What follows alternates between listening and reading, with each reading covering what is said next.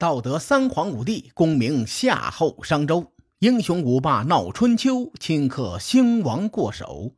青史几行名姓，北邙无数荒丘。前人种地，后人收，说甚龙争虎斗？上回咱们说到，齐桓公与管仲这对组合在磨合期中，齐桓公做了一件蠢事儿，让齐国的称霸诸侯至少推迟了三年。这件蠢事呢，就是攻打鲁国。齐桓公做这个选择是有一定道理的。咱们回顾前文，在几个月前，他与公子纠争夺君主之位的时候，鲁国支持了公子纠，并且呢，在自己继位不久，又趁机发动战争，打了一场干石之战。站在齐桓公的立场上看一下这个干石之战，这幸亏是他赢了。如果是他输了，别说国君之位了，齐桓公的小命能不能保住都两说了。从我的角度来看呢，干石之战也是存在着侥幸的成分的，因为那是一场势均力敌的战争，鲁国占据天时与人和，齐国占据了地利，并且打的是一场伏击战。伏击战。在敌人没有防备之时使用，往往能收到奇效；但是万一被人识破了，就一点作用都没有了。齐国之所以能胜，有效的伏击战那是关键中的关键。很多资料习惯把鲁国当成弱国，这样说呢也是不对的。主要是看什么时期的鲁国。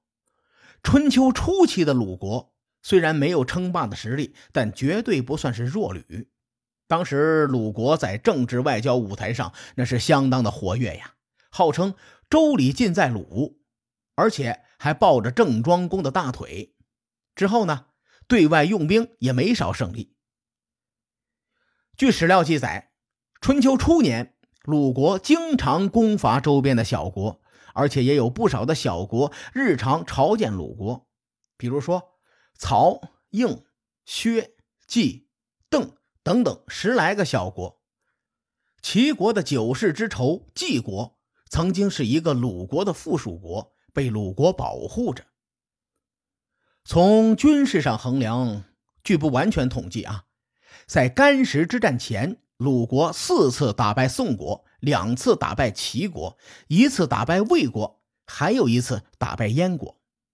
我提到的这几个国家，封国级别都是最高的公爵国。这些国家在春秋初年都不是弱旅。列位仔细想一想，鲁国如果真的是弱旅，鲁庄公敢征讨齐国吗？换其他的小诸侯国，就算是好男儿浑身是胆，他也不敢去打齐国呀。早年间，山东大学历史系的奇人童书业先生在《春秋左传研究》一书中说，直至齐桓公称霸的前夕。鲁国的国势也是非常强的，不亚于齐。虽然童书业先生早已作古，但他的著作《春秋史》至今被很多的历史学家所引用。有兴趣的列位，您可以找来看一看。更重要的是，鲁国到了鲁庄公这一代格外的强。鲁隐公被弑君，鲁桓公被暗杀。俩人在位时间合起来都没有鲁庄公的时间长。鲁庄公有一张神弓，名字叫做金仆孤。他对宋国作战的时候，曾经用这张金仆孤射中了宋将南宫长万。南宫长万可是整个春秋时期数一数二的猛人呐，可见鲁庄公打仗是非常猛的。也基于以上的理由，我在春秋初年这段历史时期当中，一直称鲁国为大国。鲁庄公之所以在干石之战中惨败，我认为鲁军在战场上中了敌人的埋伏，是战败的关键。然而，干石之战给了齐桓公非常大的自信，他在巩固军位之后呢，对鲁国又产生了战略误判。认为齐国要称霸，必须先拿鲁国开刀。管仲当时劝过齐桓公，他说：“不可，甲兵未足，就是兵力尚未准备好。”这一点好理解。一个国家的崛起是需要时间的。齐桓公这才刚刚安定了三四个月，齐国的国势没有扭转，这个时间太急迫了。在历史上，没有任何一个国家在短短数月的时间完成崛起的。您想想。然而齐桓公呢，他并没有听管仲的建议，一意孤行，对鲁国发动了征讨。鲁庄公正为干石之战的失败而愤恨。那一战损失的兵力还没有来得及补充，就听见齐军大举来犯的消息。这一次，鲁庄公是一点儿都没有怂，直接动员全国的力量，同来犯的齐军决一死战。这一战呢，史称是长勺之战。长勺之战是中国古代战争史中经典的以弱胜强的战役，也曾入选过经典战例选集。可惜呀。我查阅了很多资料，都没有发现双方究竟投入了多少兵力。但有一点是可以肯定的：鲁国的兵力占据劣势。我们在中学的时候学过一篇著名的古文，叫做《曹刿论战》，其中涉及的那场战争就是长勺之战。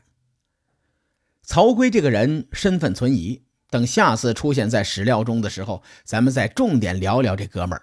此时暂且不表。曹刿论战中有很多经典的桥段，比如说“肉食者鄙，未能远谋”，比如“一鼓作气，再而衰，三而竭”等等吧。为了节目的连贯性啊，咱们简单的概括一下：战前，曹刿跑去问鲁庄公，说：“鲁国依靠什么与齐国一战呢？”鲁庄公说了很多自己的优点。直到说自己对民间的大小官司虽不能明察秋毫，但一定合情合理的给予处理。曹刿说：“哎，这算是尽到了君主的职责，具备与齐军一决胜负的基本条件了。”随后，曹刿请求和鲁庄公一起奔赴战场。曾经有人和我讨论过，问我为什么曹刿会以小大之欲虽不能察。必以情这一点可以当做一战的基础。这貌似打官司和打仗，它是两回事啊。鲁庄公总不能在战场上和齐桓公用法律条款来辩论吧？再说了，那个时候有什么法律条款呢？其实呢，这件事啊，还是要从干石之战说起。虽然史书中没有记载那场战争，鲁国究竟有多少将士阵亡？但从战争的过程和结果来看，鲁国的损失是很惨重的。而长勺之战呢，距离这一战太近了，只有几个月的时间，现在根本没有给鲁庄公补充兵员的机会。所以在长勺之战战前呢，鲁庄公动员全国一切能够动员的力量去抵抗齐桓公的大军。咱们换句话说，鲁庄公打的这一仗。是反侵略的人民战争啊！既然是依靠人民作战，那统治者平时的人品就至关重要了。假如换一位昏君在位，人民不起义都算是对得起他了，更别说帮着昏君上战场杀敌去了。鲁庄公这个回答是在侧面说明自己得民心，而曹刿呢也认同这一点，所以才说可以一战。鲁军根据敌情，在预设的战场长勺以逸待劳。就在鲁庄公准备传令击鼓，全军出击的时候，曹刿将鲁庄公拦了下来，让他暂且不要动。齐桓公因为干石之战大胜，有些骄傲自大，从而呢轻视鲁军。此时他看着鲁军没有出战，误以为鲁庄公被自己打怕了。于是齐桓公就下令：“兄弟们，冲啊！”但是齐军接连三次击鼓，鲁兵都是按兵不动。齐军呢，不仅斗志下降，更重要的是体力也有所损耗。这个就和当时的作战方式有关系了。当时主流的作战方式是兵车，兵车周围还有一些举着刀戟和盾牌的步兵来保护战车。两军作战厮杀之前，大多会举着刀戟和盾牌冲一段距离，主要的作用就是提振士气和斗志。但是刀戟和盾牌都很重啊，你举着它冲几百米，基本上体力就耗没了。更何况齐军来来回回折腾了三次，士兵的体力早就到了极限。曹刿这个时候才建议鲁庄公进行反击，鲁军一鼓作气冲垮齐军的军队，大败齐军。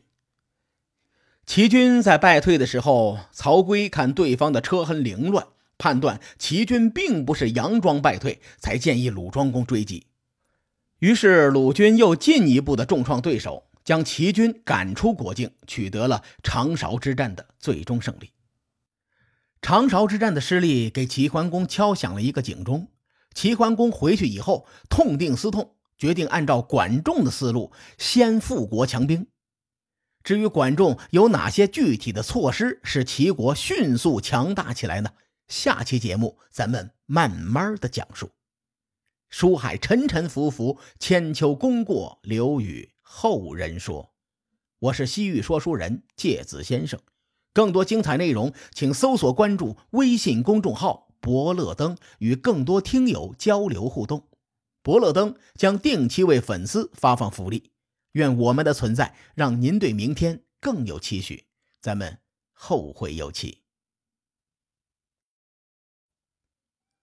曹刿这个时候才建议鲁庄公进行反击，鲁军一鼓作气冲垮齐军的军队，大败齐军。齐军在败退的时候，曹刿看对方的车痕凌乱，判断齐军并不是佯装败退，才建议鲁庄公追击。于是鲁军又进一步的重创对手，将齐军赶出国境，取得了长勺之战的最终胜利。